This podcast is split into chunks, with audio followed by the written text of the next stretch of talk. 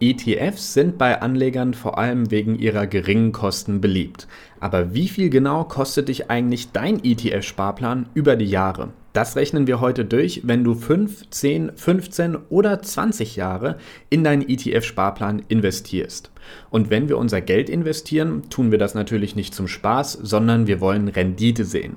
Gemeinsam mit Steuern und Gebühren für den Broker sind die Kosten von unseren Produkten einer der Hauptpunkte, die unsere Rendite mindern. Deswegen lohnt es sich, die eigenen Kosten zu kennen. Bei ETFs werden diese als Total Expense Ratio deklariert, abgekürzt TER.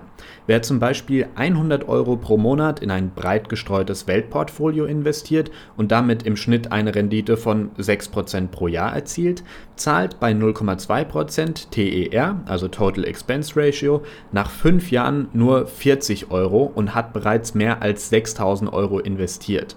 Wenn die Rendite so hinkommt, hat man zu diesem Zeitpunkt mehr als 1100 Euro Gewinn eingefahren. Das ist kein schlechter Deal bei 40 Euro Kosten.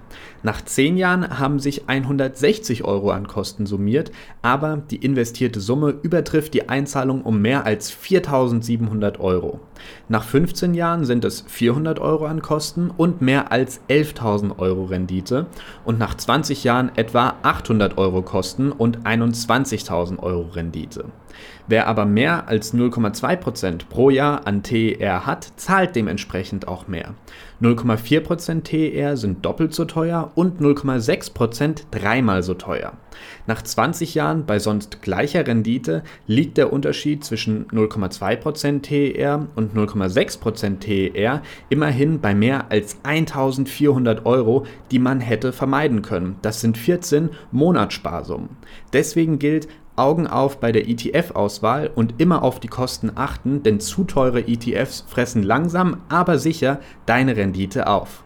Und nächste Woche gehen wir an dieser Stelle auf die wichtigsten Faktoren bei der ETF-Suche ein. Bis dahin, euer Alex von Northern Finance.